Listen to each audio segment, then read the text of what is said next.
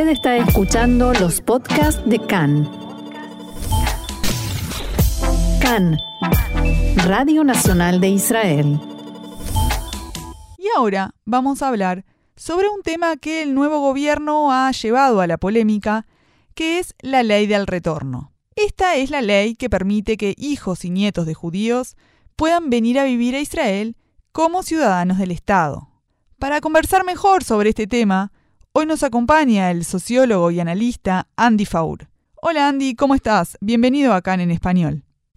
Hola Michelle, ¿cómo estás? Muy yo, muy bien, gracias y un placer estar de nuevo en Cannes contigo y con, con todos ustedes. Muchas gracias por estar con nosotros y comencemos explicándole a la gente que nos escucha qué es lo que dice la ley del retorno.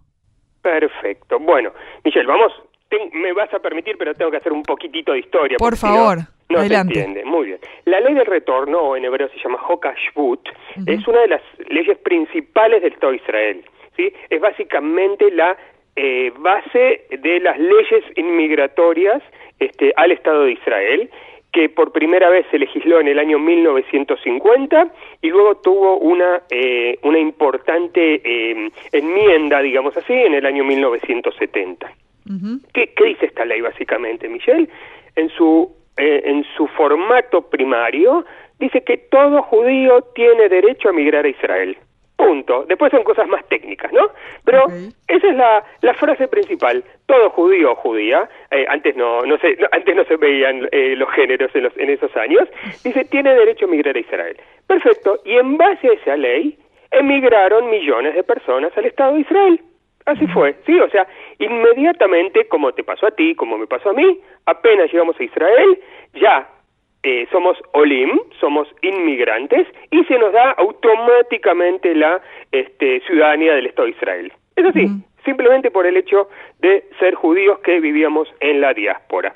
Y, y esta ley este, es una ley muy importante porque permitió prácticamente la inmigración o emigración, depende de dónde, libre de todos los judíos de donde quiera que hayan estado viviendo al Estado de Israel y recibir automáticamente la ciudadanía, que es una, una cosa muy importante porque si hablamos de burocracias, de, de, cuestiones eh, técnicas o administrativas, es bastante difícil eh, emigrar o inmigrar de un país a otro. Israel desde un comienzo le hizo muy fácil con esta ley. Muy bien. Entonces así fue este, esta ley durante mucho mucho tiempo.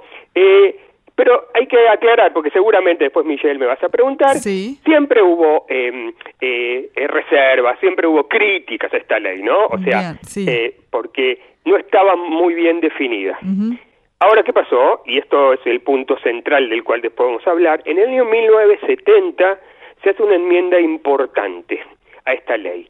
Esta enmienda dice dos cosas básicas. La primera, eh, define quién es judío, porque viste que antes te dije, todo judío, pero no definía. O sea, la ley de 1950 solamente decía todo judío y nada más. Exacto, sin definir quién era judío o judía. En la práctica, digamos, ¿cómo funcionaba? Cualquier persona que decía que se sentía judía o que decía que era judía, llegaba a Israel y recibía la ciudadanía. Es que básicamente, digamos que en grande sí. Una persona que era judía, que es judía, podía ser aliada. Digamos, no había mucha más pregunta en esas épocas, estamos hablando de 1950, ¿está bien? La persona que iba a la agencia judía este, y pedía eh, inmigrar a Israel, en un 99%, te voy a decir un número así exagerado, no, no, no, no, no exacto, eran judíos que querían venir a esto de Israel. Sí, también hay que entender el contexto de la época, post-Shoah. Exactamente. ¿Quién Eh. quería venir a vivir al desierto? ¿Estamos de acuerdo? Claro. Después de la Shoah, ¿sí? Sobre todo se hizo, este, ahora, ahora vamos a hablar, porque esta ley tiene mucho que ver con la Shoah también. Ya vamos a hablar de esto, Michelle, también. Sí. Pero básicamente en los primeros años funcionaba bien, ¿está bien? Eh, abarcaba el 99%. Por ahí había alguna duda, por ahí había, había alguna cosa, ¿viste? Este, alguna, algún estatus eh, especial, pero fu- en grande funcionaba Eh, en 1970 eh, se, hace, se hace esta enmienda importante. ¿Qué, qué dice? Dos cosas. Sí. Primero, como te dije, de- define quién es judío. ¿Quién es judío para la ley del retorno? ¿Está bien? Es judío el que nace de madre judía o se convirtió al judaísmo por cualquiera de las corrientes reconocidas por el Estado de Israel. Y acá aclaro algo. Puede ser ortodoxos, reformistas, conservadores o cualquier comunidad que convierta y que el Estado de Israel la reconozca. Esto es muy importante. ¿Sí? Que reconozca la comunidad. A esa comunidad. Bien. no importa dónde esté, no importa cómo se llame y no importa a qué eh, a qué corriente pertenezca, ¿entendés? Porque sí, que no, es un detalle menor tampoco. Exactamente, porque tú dices, no, no, no, la única reconocida es la ortodoxa. No, para la ley de retorno cualquiera. Cualquiera de las corrientes reconocidas es válida para que, y de nuevo, no para ser judío, para que la ley de retorno... La ley del retorno, sí, sí, es importante aclararlo porque acá en Israel también hay muchos conflictos con el tema de la Rabanut, que ya eso ya corre por otro lado. Ahora estamos hablando específicamente de la ley, del retorno. Y la segunda enmienda importante, y esto hablabas de la Shoah antes justo, la segunda enmienda importante que dice, la ley es válida para el cónyuge del judío o judía, para sus hijos y para sus nietos. ¿Sí? O sea, esta ley se traslada a tres generaciones, Michelle. Es importantísima porque ¿y de dónde sale esta esta esta esta idea o la base de esta enmienda? De las leyes de Nuremberg. Si te acordás, Michelle, que eh, las leyes de Nuremberg de 1935 del régimen nazi definían judío o judía aquella persona que por lo menos tenía un abuelo o abuela judía. Y mucha de esa gente terminó en campos de exterminio, a pesar de no tener nada que ver con el judaísmo. Entonces se tomó la ley de Nuremberg y se empezó a aplicar en la, ley del retorno para darle la ciudadanía israelí a toda esa misma gente que hubiera terminado en un campo de concentración durante la Shoah. Exacto, se invirtió el significado de la ley. Si, si esa persona podía haber muerto en Auschwitz, esa persona también puede eh, inmigrar a Israel. Bien. De acuerdo a la ley de retorno. Eh, que es una cuestión ideológica muy fuerte, ¿sí? O sea, es, es, es importante, está muy influenciada. Entonces, entonces mire, mire qué cosa eh, importante que tiene esta ley. Primero, es una ley civil, empecemos por ahí, con componentes religiosos alágicos, como te dije antes, hijo de madre judía, que viene de la alaja, y por otro lado el componente ideológico relacionado con la Shoah, ¿sí? que llega hasta la tercera generación. Entonces, esto permite, ¿sí? no solo a eh, a, los judíos eh, de descendencia judía o de, o de eh, familia judía, sino que eh, esta ley abre ¿no? la posibilidad de hacer aliá, de venir a vivir a Israel a muchísima más gente. ¿sí? Hoy en día el, la cantidad de, de, más o menos, ¿sí? la cantidad de personas que puedan que pueden emigrar a Israel es tres veces más de la cantidad de judíos que viven en la diáspora. Claro. ¿Entendés? Más o menos triplica la, el potencial, llamémoslo así, no, no, no, el, no la práctica, sino el potencial de gente que, que tiene el derecho a venir a vivir Israel. Entonces, hay quienes entienden que esto puede llegar a ser un problema. Hay quienes entienden que esto es, es un problema, que es un problema. ¿Por qué? Y sobre todo, ¿sabes quién es? Eh, y esto no es la... Eh, eh, no es la primera vez que, que, que se habla de este tema, Michelle, eh, sobre todo los sectores más tradicionales, más ortodoxos, llamémosle, entiende que es un problema. ¿Por qué? Porque no solo puede hacer alía una persona que es definida como judía de acuerdo a la halajá, sino que, eh, eh, que la, el, el, la posibilidad de, de, de, inmigrar a Israel se amplía mucho a las poblaciones de descendientes de. Claro. ¿Sí? que hoy en día, y esto es uno de los problemas quizás que vos hablabas antes, hoy ya llega hasta la cuarta generación, no la tercera, ¿sí? porque en su momento, ¿sí? cuando hablaban de hijos y nietos, estamos hablando de tres generaciones. Pero ¿qué pasa? Y esto lo digo como un detalle técnico. Vamos a suponer que una persona X en Uruguay, para darte el... ¿sí? En Uruguay es... Eh, eh, tiene un abuelo judío. Sí. ¿Está bien? Tiene un abuelo judío, a pesar de que no está relacionado con el judaísmo o no estar en la comunidad, pero tiene un abuelo judío. Tiene derecho a ser alia. Sí. Entonces, eh, esa persona X, ¿sí? Eh, el cónyuge no es judío, por ejemplo. Puede hacer alia. Y pueden hacer alia también sus hijos, por supuesto, menores. Claro, ahí ya estaríamos en la cuarta generación. Ya estamos en la cuarta generación, cosa que no pasaba en los años 50 y 70 en situaciones como esta. Claro. Porque y acá, acá hay un tema importantísimo, Michelle. Eh, cuando hablamos en los años 50 o 70, la cantidad de matrimonios exogámicos, se llaman mixtos en general, pero llamémoslo bien, matrimonios exogámicos, significa persona judía casada con persona no judía, eran mínimos. ¿Sí? Eran contados con las manos, no eran relevantes a nivel, o eran poco relevantes a nivel estadístico. Hoy estamos hablando que en la diáspora el promedio de matrimonios exogámicos es del 50% una de cada dos personas en la diáspora, en promedio, se casa con una persona no judía. Y esto abre el panorama, como te das cuenta, a la inmigración muchísimo más que antes. Claro. ¿sí? Para que tengas una idea y, y, vamos a entrar en el tema, alrededor del 50% de los Olim que llegaron en los últimos 20 años aproximadamente eh, no son judíos de acuerdo a la halajá. Bien. ¿Ok? Hicieron de acuerdo a las leyes del, a la ley del retorno. Claro. Sí, amparados por la ley. Amparados. Está todo, digamos. Y esta cifra es la que hace que el gobierno hoy, o sea, vengamos a la actualidad, es la que empieza a preocupar a determinados sectores del gobierno que continúan insistiendo con querer modificarla. Exactamente. Vamos a hacer dos cosas hay que aclarar, me parece. la primera es que no es la primera vez que se quiere modificar la ley de retorno. ¿Está bien? Prácticamente desde que salió la ley se la quiere modificar. Siempre hubo, como pasa en Israel, ¿no? Siempre hubo negociaciones políticas. ¿Está bien? Entonces, salió la ley, se aprobó y esa ley funciona desde el año 50 y del año 70, como dijimos, pero siempre hubo críticas a la ley, siempre se la quiere cambiar, sobre todo, como te dije, por los sectores más ortodoxos, conservadores, tradicionalistas. Ok, ¿qué pasa ahora, Michelle? Tenemos un gobierno de neto corte religioso tradicionalista ortodoxo. ¿Está bien? Y, es lógico, prácticamente, entre comillas lo digo nada más, y es lógico que quieran avanzar ¿sí? sobre eh, enmiendas, yo diría así, ¿sí? sobre enmiendas a la ley de retorno, porque la ley de retorno, ¿qué pasa? Es una ley sumamente importante que incluso está entre las leyes básicas del Estado de Israel. Es muy importante entender esto, es una ley fundamental. Entonces hace falta un tratamiento, un mínimo, un mínimo eh, para, para poder enmendarla, digamos, no, no es así nomás el cambio en esta ley, este, sino que realmente eh, eh, amerita una discusión importante, amerita una mayoría en la Knesset, no, no es así nomás. Pero, digamos, eh, estamos viendo a un gobierno, yo lo llamo activista, que está avanzando en todos. Hoy en día el, tema central, por supuesto, es, es la, el sistema el sistema judicial, ¿no? Pero que, que está en discusión todo todo el día, todos los días acá. eh, pero pero no es solo eso. El, gobierno este es bastante activista y quiere avanzar en muchos aspectos de la vida de, de nosotros los ciudadanos de Israel. Y este es uno, sí, cambiar la ley del retorno eh, sobre todo, sí, si, si vamos a ser pragmáticos, eh, las voces que se escuchan, por lo menos Michelle, es, sacar el SEIF, sacar, sacar el artículo del nieto. Bien, entonces, en definitiva, los cambios que estos sectores más tradicionales pretenden hacer de la ley del retorno sería que solo sea, digamos, padres e hijos. Exacto, el, el, judío. O sea, el judío o sus hijos. Y, la cónyuge, no te olvides, no importa si es judía o no, ¿entendés? Claro. Y sus hijos. ¿entendés? Ese sería el cambio más pragmático.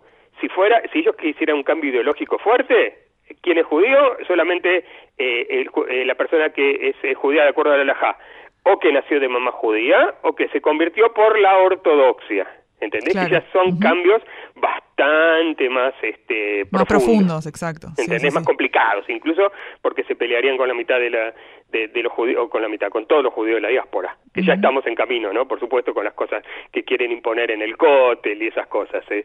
eh sí, que son este eh, cosas importantes como que acá están tocando eh, Parot Kedushot, ¿no? Vacas sagradas. La ley de retorno es como una vaca sagrada, que si bien eh, no todos se concuerdan, sí, o no todos este, están, eh, eh, les gusta cómo está, cómo está legislada, pero es una parakdusha, es una vaca sagrada que durante 50 o 70 años no se tocó, y bueno, y, o sea, y se mantuvo a partir del statu quo que existe en Israel, y este gobierno este, se está eh, empeñando, digamos así, en querer cambiar el status quo de, años.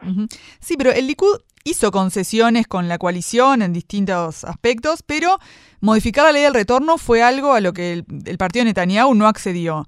Accedieron a crear un comité, como a, calmar las aguas, digamos, por ese lado, pero eh, ante la insistencia de querer cambiarla, eh, desde el partido Netanyahu dijeron que no. ¿Por qué al Likud le importa tanto que siga estando la ley del retorno como está?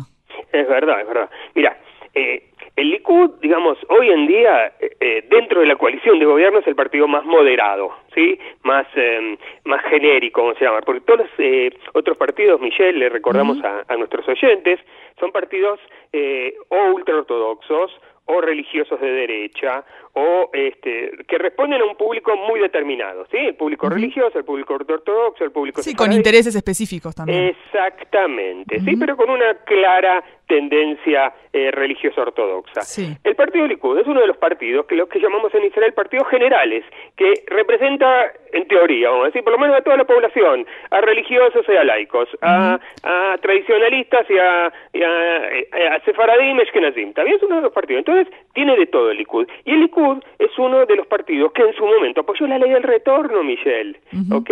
Y, y no le interesa ese cambio, ¿no? Eh, el- el- el- nunca escuché, vamos a decir así, Sí. y espero no equivocarme, dentro, de la, dentro del Likud, voces que llamen a cambiar la ley de retorno, ¿está bien? Nunca escuché. Sí, o, o por lo menos en forma pública o por lo menos en forma este, política, ¿no? Como se hace en otras cosas. Eh, y el Likud nunca, eh, digamos, es uno de los partidos del mainstream, llamémoslo así, que quiere que no les interesa ese cambio, o sea, que, que están bien con esa ley. Puede ser Claro. que hay gente que no le, le gusta un poco más, un poco menos, pero no es, no es un issue para ellos. Entonces, tocar esa vaca sagrada, como te decía antes, para el Likud también es difícil, como le es difícil con muchas cosas.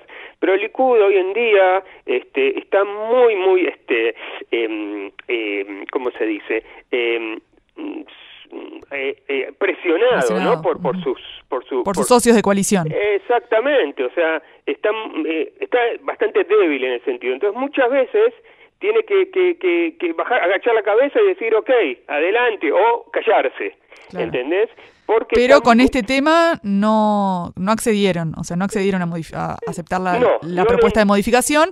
Se quedaron en el punto de la creación de un comité para evaluar la situación. Exacto, que todos sabemos, Michelle, en qué terminan esos comités, en nada. ¿Entendés? Discuten, discuten años, años. Digamos, es la forma de eh, no decir no, por un lado. Pero tampoco decir que sí. Exactamente. Entonces, lo, lo vamos a analizar. ¿Crees que se podría llegar a aprobar el cambio que se pretende hacer o, o no? Eh, mira, eh, vamos a decir así. Como te dije, este es un gobierno muy activista y quiere hacer muchos cambios eh, que a ellos les, le- le- le- eh, que ideológicamente eh, o políticamente, eh, eh, digamos, Les son útiles. les sean útiles, responden a sus intereses, exactamente.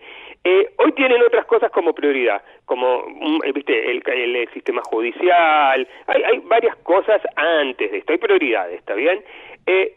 Sí, hay que ver si llegan, eh, si, si la ley de retorno llega a ese punto de prioridad en, donde está hoy, que está hoy bastante baja, te diría. Es importante, pero está bastante baja. Hay bastantes cosas que resolver o que cambiar antes.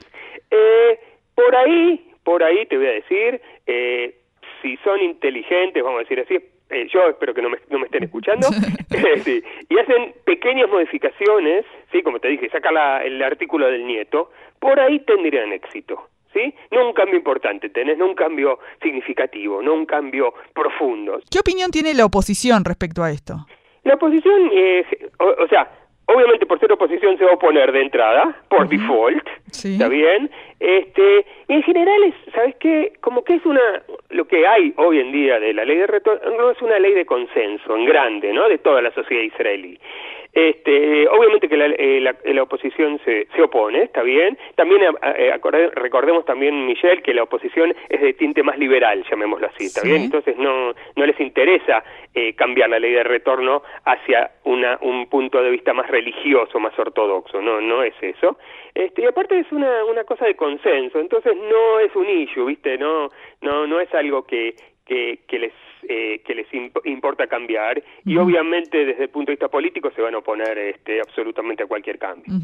Y en caso de que se modifique, ¿qué implicancias tendría en la relación entre Israel y la diáspora? Ah, mira, eh, si, si es la, la cuestión del nieto, ¿está bien? Supongamos Ujú. eso, Michelle, Sí. afectaría en, en gran medida afectaría a la alianza de la ex Unión Soviética, ¿ok? Porque de ahí viene la mayoría de los eh, de los eh, de los Olin, sí, que tienen derecho a ser aliá de acuerdo a esta a esta a este artículo del nieto, ¿está bien? Vienen de la ex Unión Soviética, de Rusia, de Bielorrusia, de Ucrania, de ahí. Este, y en menor medida vienen de el occidente, de Europa, Estados Unidos, América Latina, ¿está bien? Sí. Así que eh, afectaría sobre todo a la rusa, que es la, a la, a la aliada de la ex Unión Soviética, que es la mayor aliada, ¿sí? O sea, Sí, dos es, tercios es de un la número alianza- importante, sí. Exacto, dos tercios de la Y más alianza- en este momento. Uf, ahí este año, el año pasado aumentó un montón, exactamente, como decís, Michelle. Entonces, es, es eh, afectaría ahí, a los números de la ex Unión Soviética. Habría que ver a nivel político y eso, eh, cómo afectaría, no te puedo decir. Lo que sí afectaría muchísimo, por ejemplo, sería que cambien el, eh, el artículo o el, el, párrafo de que cualquier conversión eh, es reconocida. Claro que ahí sí, ahí sí es un punto importante en Occidente y sobre todo en Estados Unidos, donde las corrientes liberales son mayoría eh, y tienen una fuerza política, eh, eh, entonces ahí sí afectaría, no, en, no en, términos numéricos, ¿sí? sino en términos políticos. Sí, en términos numéricos creo que afectaría un pequeño porcentaje, vamos a decir así. No, no le puedo decir exacto, pero un pequeño porcentaje. Sí a nivel político, porque sería otro punto de ruptura con los judíos de la diáspora. Claro en ese sentido, no a nivel de nuevo, a nivel ideológico, a nivel político. por eso, numéricamente afectaría en principalmente a, la, a, la, inmigración de la ex Unión Soviética. Bueno, muchas gracias Andy Faur por estar hoy con nosotros. Un placer, Michelle, espero haber sido claro y, y poder este y poder darle más eh, más elementos y más material a la gente para entender el tema y para pensar. Un gusto también para mí estar contigo y en Cannes. Muchas gracias, Andy. Hasta luego. Hasta luego.